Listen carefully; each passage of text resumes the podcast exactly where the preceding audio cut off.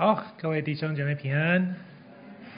本来今天不应该是我的哦，但你们的讲员不幸确诊，所以变成我了。那但是我跟他是交换啊，所以你们会看到他，不要紧张。好，我们今天要来看的是尼西米。原则上一到三章，我为什么这样写呢？它是一整个故事，但我们今天只要看第一章号。在这个之前，也就是上礼拜，我们刚结束的书卷叫做《以斯拉记》，我们都以为换了一个名字就结束了，但其实呢，某种程度来说并没有结束，因为呢，在希伯来文的圣经里头，也就是原文的圣经里头，以斯拉跟尼希米本来是接在一起的一卷书，它是用不同角度来描述同一段被掳归。回的故事。好，来，你要帮我，好，可以了。好，差别在哪里呢？以斯拉记它是用第三人称，也就是客观的旁观者在记载一整段的历史，它也描述现在正在发生的转变，有着故事般明确。它就像写历史故事、写小说一样，哈，它有明确的主轴，有起承转合。但是尼西米就不一样喽。尼西米呢，他除了最后八到十章之外，其他他都是用第一人称在写，也就是我，我怎样，我怎样，我经历什么。它就像一本个人的回忆录。所以呢，读起来啊。它跟以斯拉差异非常非常大，所以不论中文圣经呢，或是英文圣经，通通把它分成两卷书，就是这个原因。好，什么是回忆录？诶，你有没有听过这个词？回忆录。好，你如果去逛诚品或逛什么金石堂，你就会看到书架上在大人书区的那一边啊，有一些一整排各式各样的回忆录。这是一种由个人的记忆汇集而成的文学作品。谁可以写呢？其实人人都可以写，但谁会帮你出呢？你要是那种，比如在商场上，或者在那个政治界中叱咤风云的人，比如说之前有一本回忆录大卖，是那个苹果的贾伯斯的回忆录，对不对？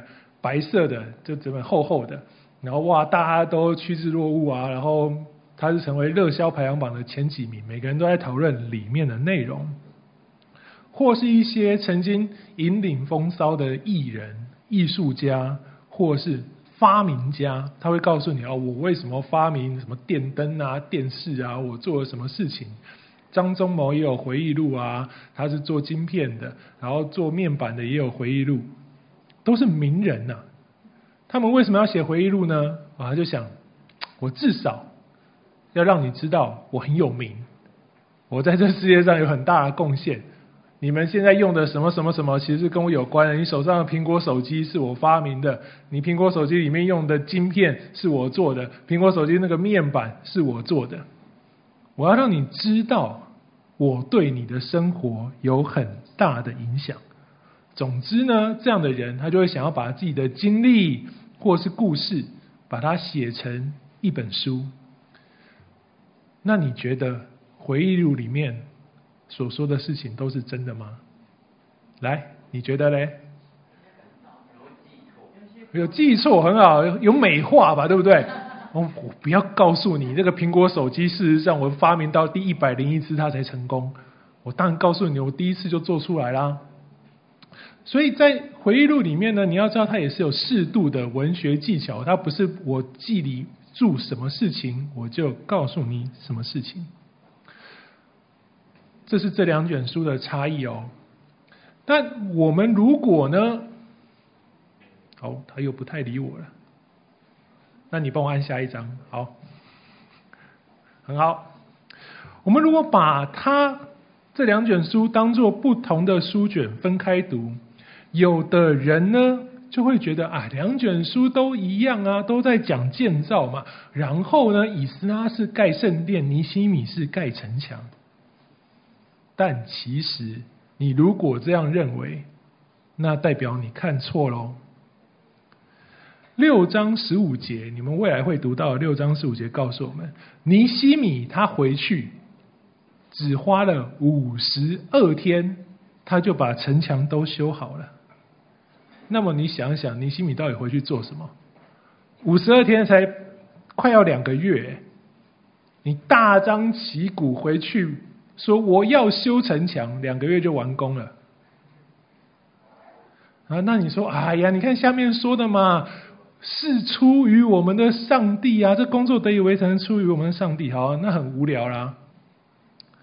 你回去一个半月，不到两个月，然后你就只要像你所看的那个热血漫画一样，你就展现毅力啊、决心啊，然后相信上帝，然后上帝的主角威能就会帮你解决一些难处跟问题。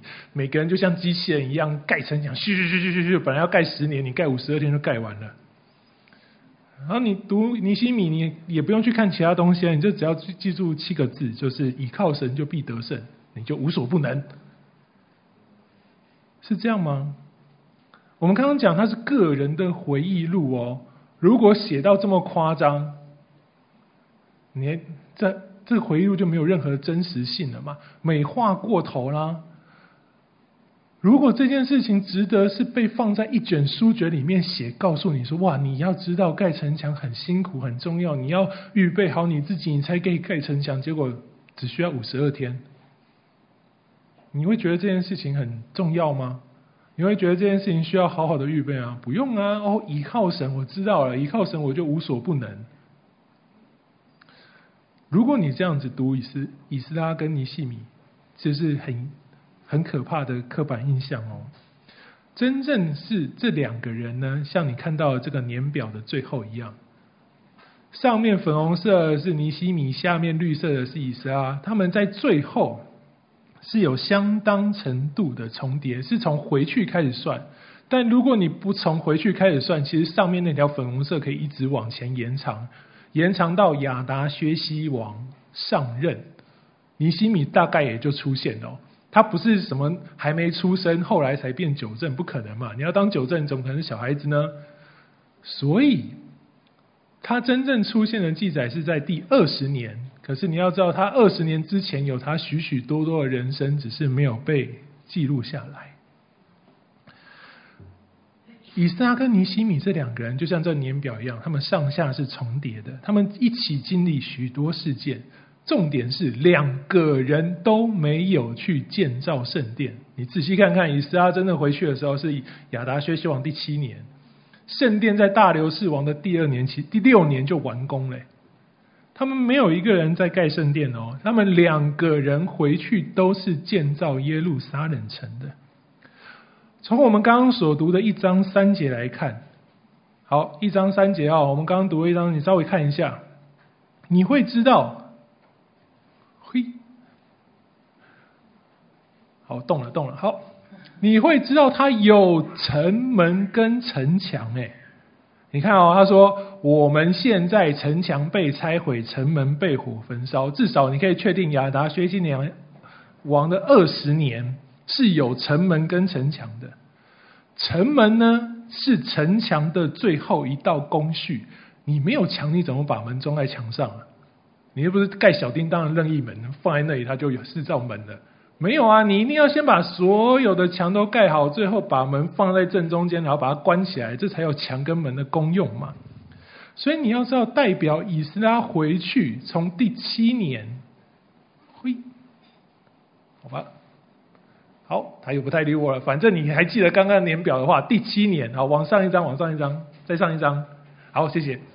他第七年回去，一路盖到第二十年，他事实上已经把城墙跟城门盖好了。好，下一章。所以在尼希米的故事里头，发生的问题其实不是没有城墙、没有城门，是以斯拉已经盖的差不多，已经完工，甚至用了一段时间，有城墙、有城门，敌人才可以来把它拆拆掉跟烧掉嘛，对吧？如果没有城墙跟城门，你也没办法拆，你也没办法烧啊，你不能烧空气嘛。所以，既然以斯拉已经完工了，那尼西米到底回去做什么？如果城墙现在的状况是五十二天就可以修好，那为什么尼西米要回去修呢？这一个答案呢，就是我们今天要在尼西米的第一章想想看的。我们都觉得尼西米本来你就应该回去，你不回去城墙修不好。可是你仔细看一看，没有尼西米城墙也盖好了，没有尼西米也有城门，你回去啊，只花了五十二天。到底为什么需要你尼西米特别回去修城墙？我们今天就来找答案了。好。这节经文告诉我们说，尼西米悲哀哭泣，对吧？我们刚刚念的，嘿，好，下一章哦，哎，上一章，好了好了，算了，就这样吧。我等一下会告诉你。好，发生什么事情？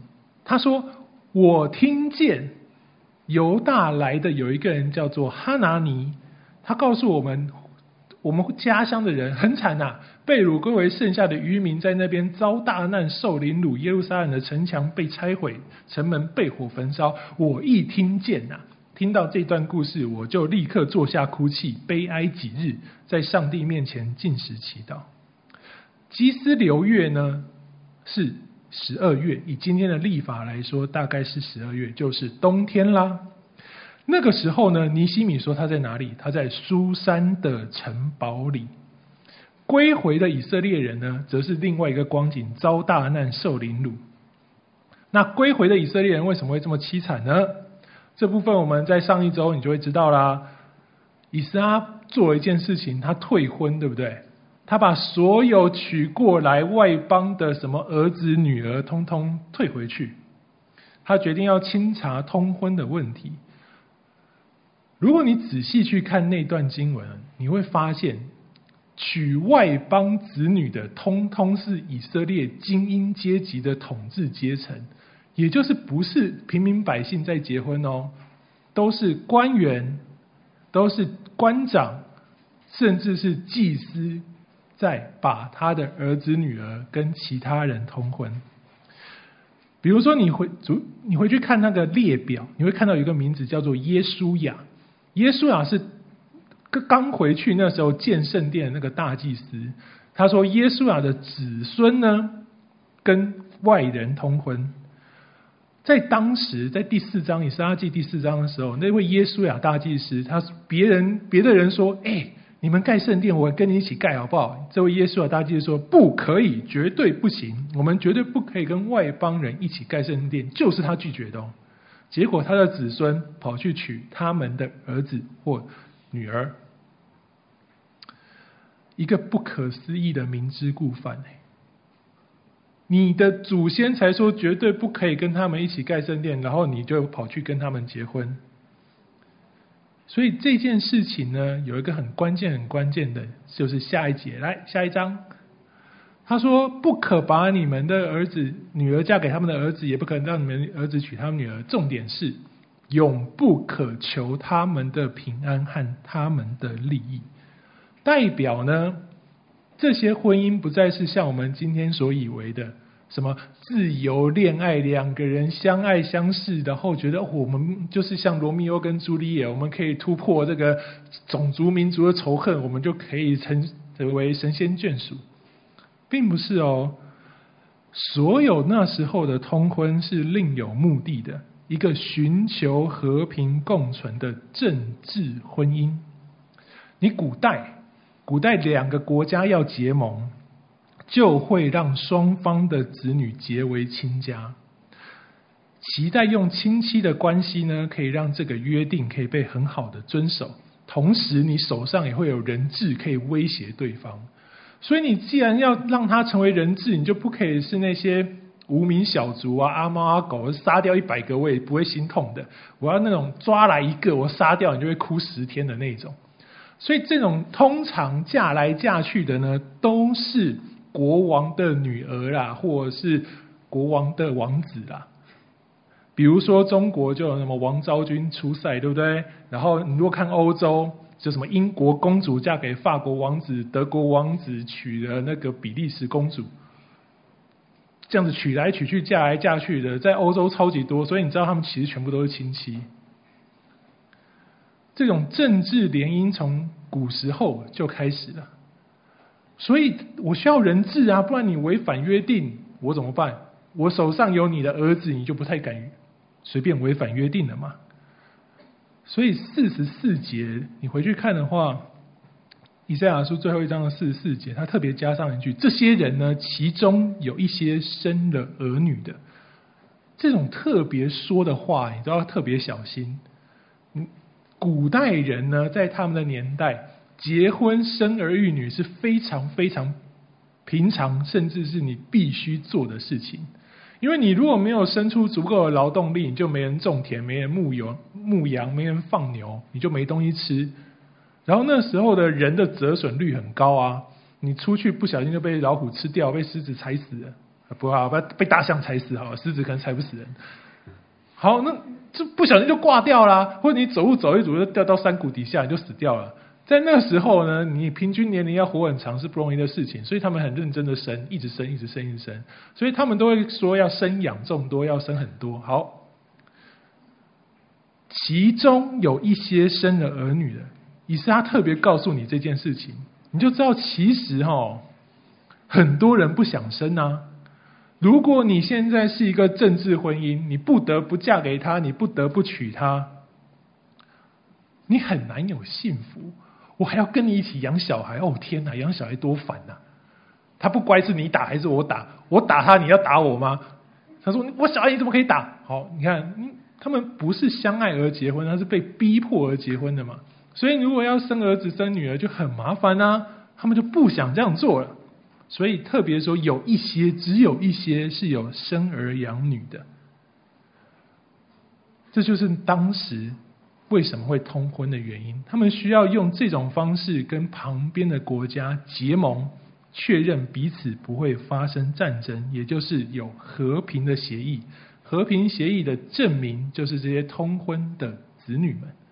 今天以斯拉说：“好，不准，通通退回去。”哦，退回去代表什么？你如果我跟你立约，信物是我把你的女儿放在这里。你先说要把他带回去，明天你是不是就要来打我了？所以对当时人来说，你解决通婚问题，事事实上就是撕毁那个和平协议，等于是对以色列开始对所有的外族人宣战哦。所以从第七年他们回去，第八年以斯拉就做了这样的事情，第二十年尼西米上场。所以，从第八年到第二十年，整整十二年的战乱，从解决通婚问题的时候就开始。同学们，你想一想哦，坚守信仰的代价是十二年来的战乱，然后到了我们今天所看的经文，犹太人成为被打输的一方，他们耶路撒冷城被攻破，城墙被拆毁，城门被火焚烧。成为打输的一方，十二年的战乱，你做了很多你符合信仰的事情，你要认真的跟随上帝，结果惨败，过得超苦超惨，你家的墙都没了，家人家最糟是家徒四壁，连四壁都没有了，你就在那边像住公园一样。如果我们一起经历这些事情。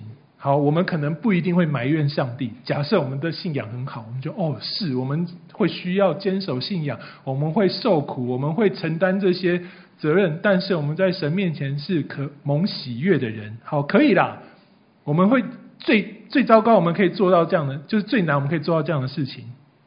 但是你一定会看不顺眼一群人，是你没有回来的。你明明是犹太人，但是你在波斯帝国吃香喝辣的。我在那边遭大难受凌辱，我在那边打仗打了十二年，现在家门被拆掉。你在波斯都没有回来，然后你说你是犹太人，你说你是以色列人。我们如果回去，我们一定会看不顺眼那些没有回去、没有归回、没有跟我们一起同甘共苦的以色列人，对不对？好，下一章。现在。尼西米记的主角尼西米，他说他在苏珊城堡里。苏珊城堡这个红圈圈哈，你可以看到这是波斯帝国的疆界哦。这不，他在那个波斯湾的上面，这不是以色列人的领土，你就知道他没有回去啊。那为什么在这里呢？波斯帝国的首都在更北方。我们刚刚讲基斯流月是冬天。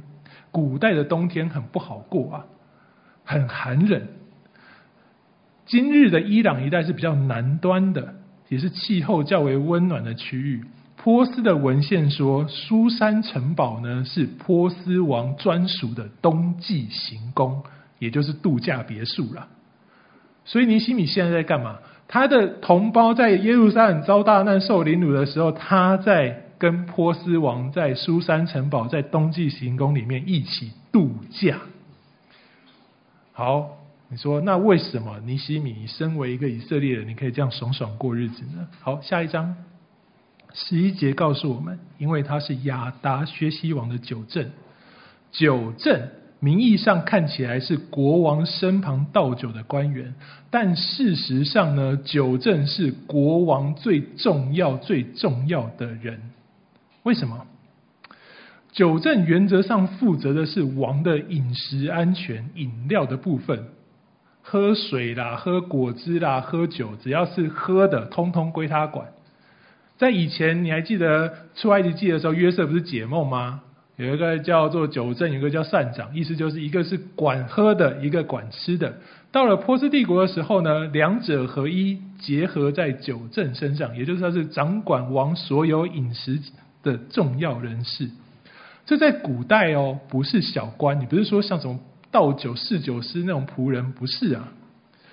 古代酒政是最重要的人，原因是当时你要暗杀王呢，非常非常的困难。我们现在可以在高楼顶上，你看电影用那个狙击枪，嘣一下，王就死掉了。那时候哪有这种东西？你要冲去王旁边，王旁边都有那种超级铁甲卫队，你也打不进去。你很难用武力刺杀王。最容易的呢，就是在他吃东西、喝东西的时候下毒，毒死他。在波斯帝国的历史里头，除了第一个王居鲁士大帝之外，其他他后面你刚年表上看到的每一个都碰到政变跟暗杀。现在你看到的这个亚达薛西王，他为什么可以当国王呢？就是因为他爸被暗杀成功了，挂掉了。可想而知，这个王呢，对于自身的安全会非常非常的注意嘛。所以九正就一定要是亚达薛西王他最信任、最相信，而且明白他是最忠心的亲密战友。所以在古代的所有例子里头呢，九正下当完要当什么官呢？下一个就当宰相了。你是王的亲密战友，然后是一人之下万人之上的大官。所以你现在看见了尼西米他是谁啊？他是波斯王眼前的大红人呢。他跟王是一起到冬季行宫里面去度假，吃好穿暖的避寒呐。他跟以色列的战乱跟那些苦楚一点关系都没有。在波斯帝国活得很不错的他，事实上他大可不必理会那个名义上的故乡，对不对？我们今天你很多人未来你会想要说，我要移民，我要去美国工作，台湾成为你的故乡嗯？对了，啊你会不会回来？我也不知道啊。可是你的儿子女儿在美国成长，他多半就不会回台湾来了，因为他觉得这里是你的故乡，跟他没有什么太大的关系。尼西米他所经历基本上跟很相近，今天台湾的我们呢？为什么？事实上，如果除除非你今天是原住民呐，不然我们的祖先大概都是百年以前从隔壁中国大陆渡海到台湾来的。那请问，现在我们有谁觉得海峡对岸是我们的故乡啊？我们觉得我们的故乡可能是爷爷奶奶所生活的县市，对不对？他所现世生活的那，你要在什么高雄、台南，或者其实也在台北都可以。我们会说这才是我们的故乡。只有在课本里面或 YouTube 里面出现隔壁的那个中国大陆，那边所有的一切我们都是听说，对不对？你有去过吗？哦，有的人可能有，大大部分人可能没有。那边很大，你也不可能全部地方都去啊。如果那边发生什么天灾人祸，我们会觉得哦，我们身为基督徒，我们同情你、怜悯你、为你祷告，你希望你也好好的过日子。可是我们会觉得哦，天哪，那边所有发生的事情都是我的责任吗？不会啊，我们顶多会去关怀问候我们在当地的朋友，可是我们不会太在意当地一切的问题，我们也不会觉得我们需要付出代价去解决那一些问题。但是今天我们所看的第二节。你们刚刚所读的第二节告诉我们，尼西米派哈拿尼去探查耶路撒冷城的情况，并且来回报自己。他在波斯帝国当酒政，但他却刻意让自己跟耶路撒冷的战乱扯上关系。哎，你说没有没有？你说为什么可以说是他派去的？经文没有写啊，他只有说他碰到了哈拿尼，就跟他问耶路撒冷城的情况嘛。你说怎么会说是派的呢？好，同学啊，你想一想，尼西米现在在干嘛？他在度假哎，他跟王在王的冬季行宫度假哎。你跟王出游度假别墅，意思就是那地是风景优美、气候宜人、远离市区的郊外。你没有事情，你不会走到那里去。而且王的度假别墅是你说去就可以去的吗？你想路过就可以路过那种地方吗？哈拿尼可以在苏珊城堡里面碰见尼西米，唯一的可能就是尼西米派他去，然后让他回来，他才有通行证，可以一路进入到王的度假别墅的军事重地，跟尼西米说话。所以不是偶遇，他是特别派他回去看，再回来回报的。好，下一章。所以你在。配上这段经文七章二节，你就知道其实哈拿尼是尼西米的重要心腹。在第七章，尼西米要决定谁管理耶路撒冷的时候，他决定让哈拿尼来管理耶路撒冷。所以你会发现一件事情，就是尼西米虽然身为波斯高官，但他对上帝的跟随跟委身，对耶路撒冷的关系没有减少，他仍旧注意那里的一切。你说，哎，那尼西米理所当然呢、他是圣经六十六卷书其中一卷书的主角，哎，救恩历史里面排名前百分之一优秀的先知圣徒，哎，但同学啊，这是你今天看圣经才会有的感觉。你把你自己拉回去，假如你活在亚达薛西王的年间，你经过十二年的战乱，你在耶路撒冷苦不堪言，遭大难受凌辱，你的家门都被拆了烧了。这尼西米在苏珊城堡里面喝红酒吃美食。你到底觉得他是以色列人还是波斯人呢？他还是先知还是圣徒吗？下一章，经过两波的召集，这两波的召集总共从所罗巴伯到以斯拉将近五十年呢。尼西米的家族从来没有想要归回耶路撒冷呢。他们不但留在波斯帝国发展，甚至现在尼西米还爬上了一人之下万人之上的九政高位。他是波斯王的重要心腹。你再想想这一层，你到底你觉得你到底是以色列人还是波斯人呢？你选哪一个？我在这边惨的要死，我在打仗，你在那边喝红酒吃牛排，然后我们是同一个子民，你觉得这合理吗？所以如果。是我啦，我会觉得哇，尼西米你这个贪生怕死的人，你没有心智，你没有坚持，你凭什么跟我说你也是跟我一样的以色列人、上帝的子民呢？你根本就是那种喜爱名利、装腔作势的基督徒嘛！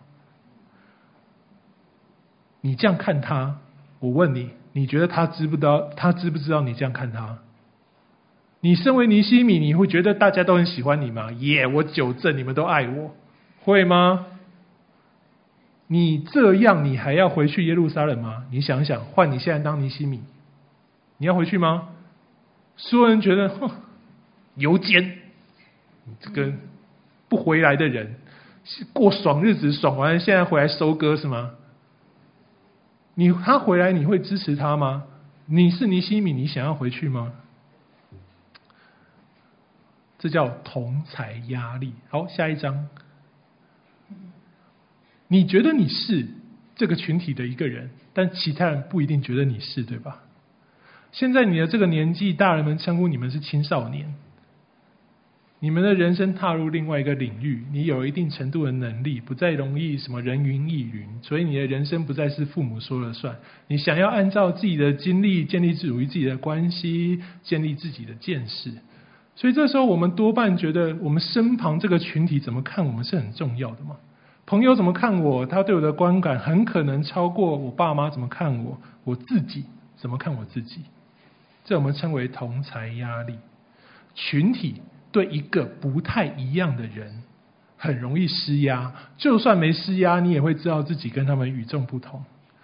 这个不一样的人，可能有不同的经历、不同的价值观、不同的个性，或者是不同的做事方式，甚至有可能是不同的讲话习惯，你都会觉得好像自己格格不入一样。那问题就出在这里了。当人被一个群体认定为不一样，其实会产生一种恐惧。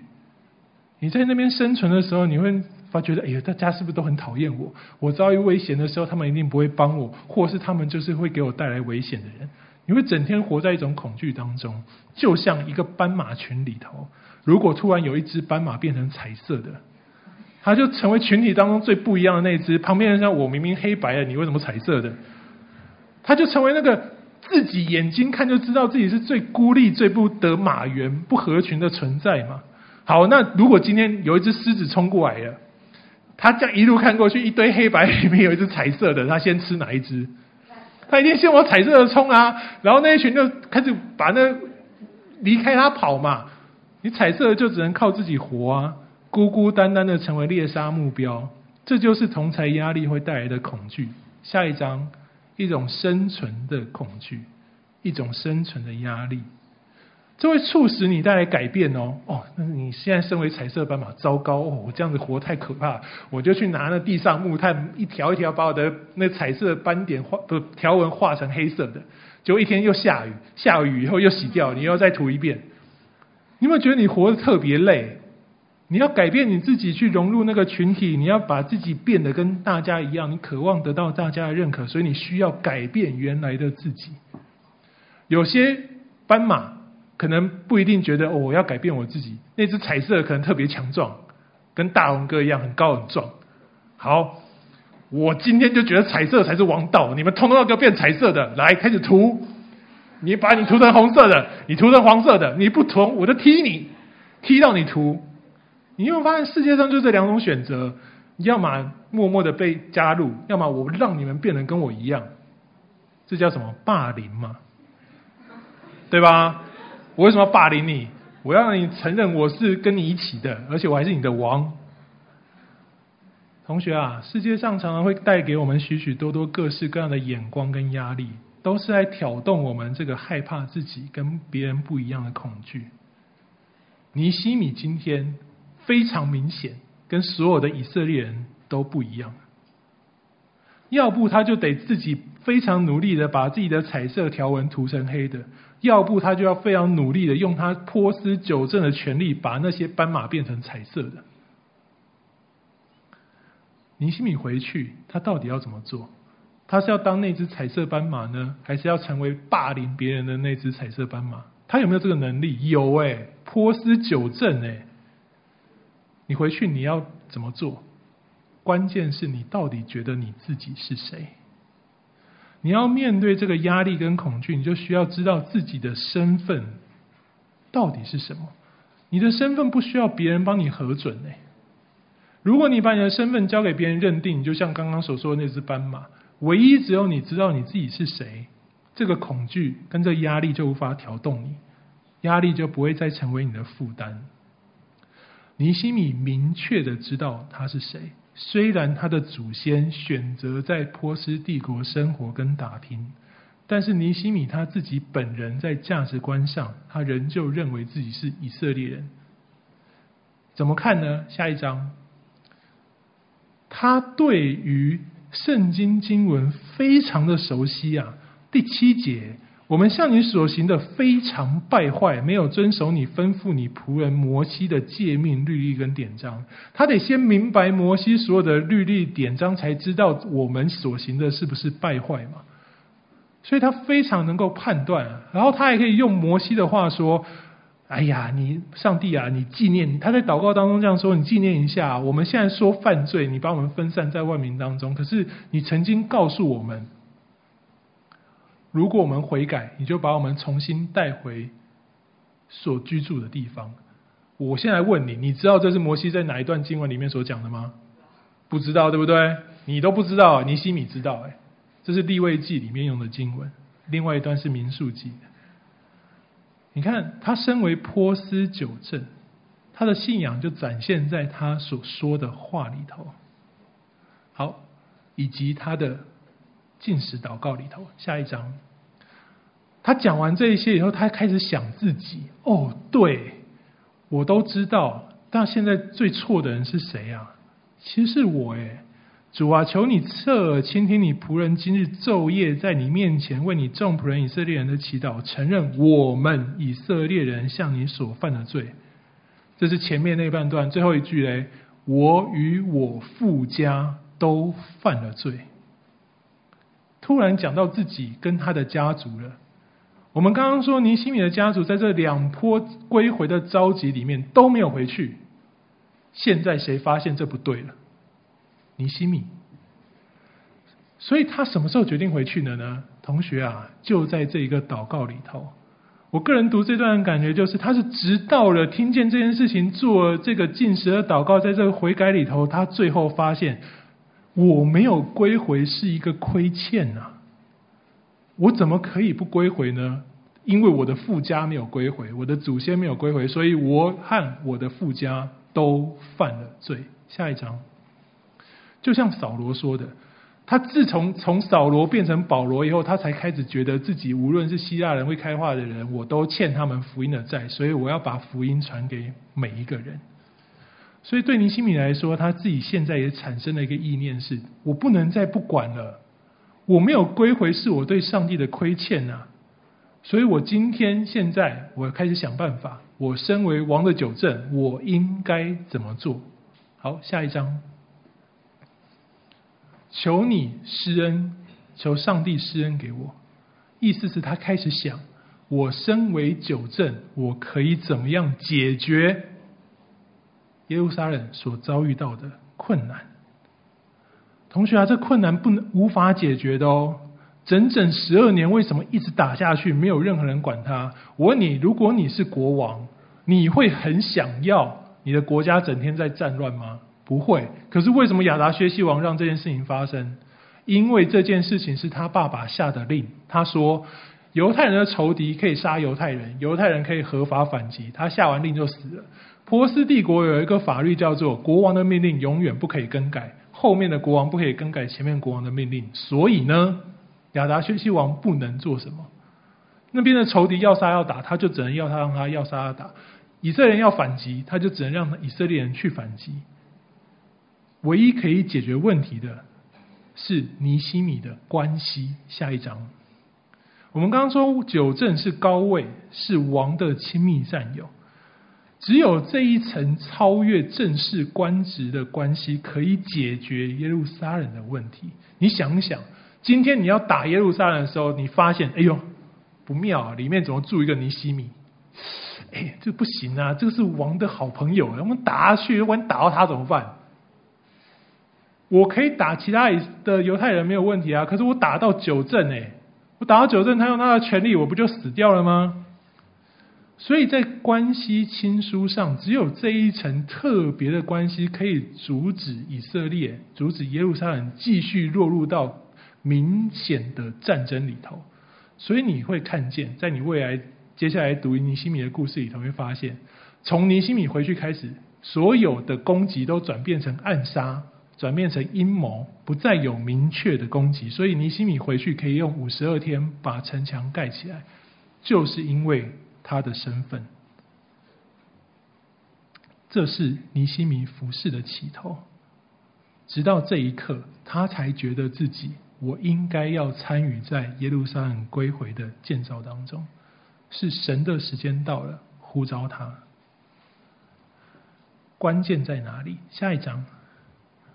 关键就是刚刚那个祷告啊，同学，我们刚刚说，在世界上生活很有压力，很有挑战，很辛苦，你会不知道自己是谁，你到底是黑色的斑马还是彩色的斑马？你到底想当黑色的斑马还是你想当彩色的斑马？可是我要告诉你的是，这都不一定是你，真正的你是在上帝面前，一个真正的基督徒。真正的儿女。下一章，你就算看起来是斑马，你也要知道你是上帝的儿女。你要如何体察到这个事实？你只能靠在神面前的悔改跟祷告，你才会知道，无论你看起来是谁，不等于你是谁，而是你知道你是谁，以及你做了什么来决定你是谁。尼西米看起来像波斯人，他也确实成为波斯的酒政，可是他最后做的事情是回去耶路撒冷，成为那地的保护跟那地的建造者。今天你们是学生，是父母眼中的青少年。或许你是同学眼中的风云人物，也或许你会是那只孤立无援的彩色斑马。但同学，让我再跟你说一次，你要知道，这都不是上帝眼中的你。神看你是看他所爱所造的宝贵儿女。只要你愿意思考神的话语，你就会知道神都在你的面前陪伴你。所以今天的题目，我思我在，乍看之下是两个我。第一个我是你，当你思考上帝的话语的时候，你会听见上帝跟你说我在，你就会知道你是谁，你就有勇气去面对世界上生存的艰难跟同侪的压力。当你清楚知道你的身份是上帝的儿女，你也会明白，除了上帝之外，没有任何人。能够夺去你的身份，那么那个生存的恐惧跟同侪的压力就无法挑动你，也无法成为你的负担，你就可以真正的做自己，成为上帝起初所造的你，然后去完成上帝呼召你要给你的使命，不会再因为渴望大家的认同去改变自己，勉强自己变成跟人群一样。或是成为用各种手段霸凌别人、控制别人的霸凌者，而是你会成为一个知道自己站在神面前为神而活、上帝的儿女。我们一起祷告，主耶稣，我们谢谢你，让我们看见尼西米的经历与见证。求主保守我们，让我们在世界的艰难当中、世界的压力里头。我们可以明白我们真正的身份是谁，也让我们这个身份成为我们的保护，因为我们知道，当我们是上帝的儿女的时候，主耶稣你必保护我们，引领我们。求主让我们有这样的信心，相信这个千古不变的事实。谢谢主，祷告奉靠主耶稣基督的名求，阿门。